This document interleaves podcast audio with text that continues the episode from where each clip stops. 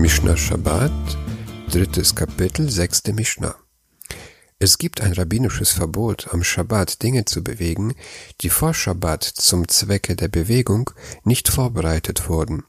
Diese Dinge, die man am Shabbat nicht bewegen darf, heißen Mukze, abgesondertes, vom Verb hikza, absondern. Man hat die Sache vor der Benutzung am Shabbat nicht abgesondert. Wir werden noch viel Gelegenheit haben, in, in, den folgenden Kapiteln über die genaue Definition von Mukze zu sprechen. Sagt die Mishnah, Ein notnin kli tachat haner lekabel bo et hashemen. Man darf am Schabbat kein Gefäß unter die Kerze stellen, um das abtropfende Öl aufzufangen.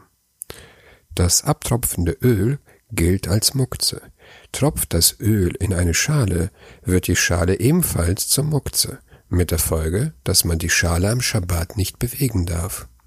Die Mishnah sagt aber, Ein not nin kli tachataner.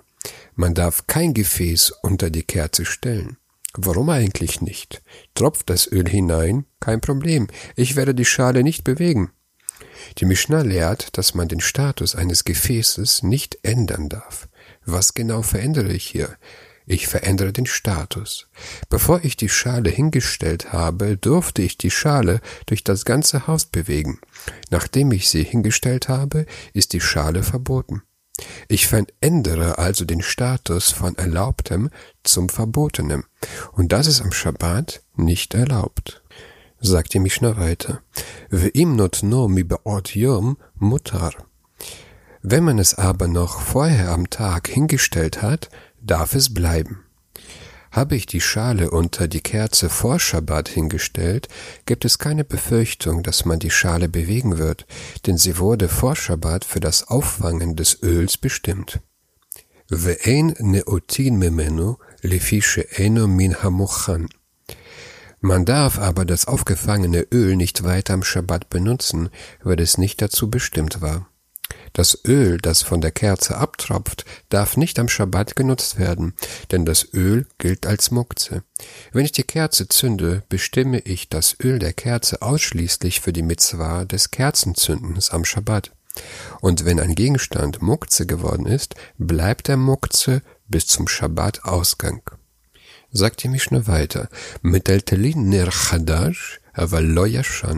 Eine neue Lampe darf man von einem Ort zum anderen tragen, aber eine alte nicht.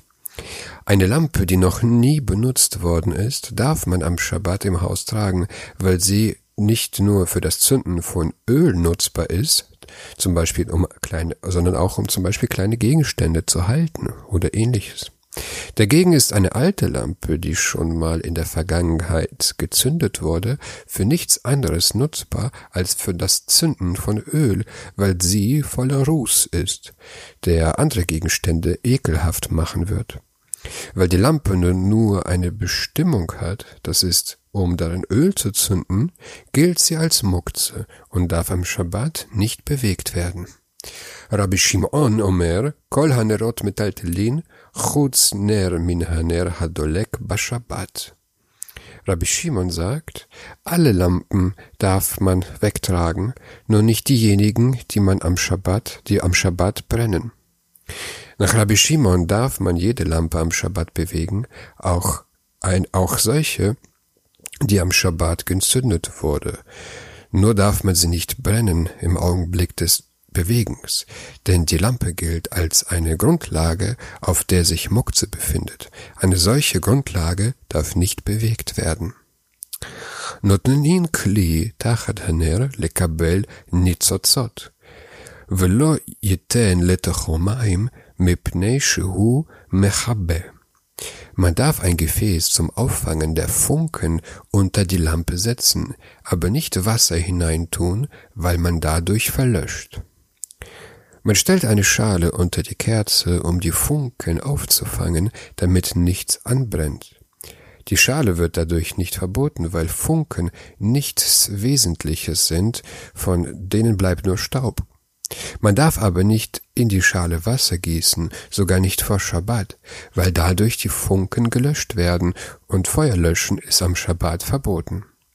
Dieses Verbot ist aber nur rabbinischer Herkunft, denn es ist wohl erlaubt, so eine Arbeit vor Schabbat anzufangen, die am Schabbat sich automatisch erledigt, zum Beispiel Pflanzen einweichen, um aus ihnen Farbe herzustellen.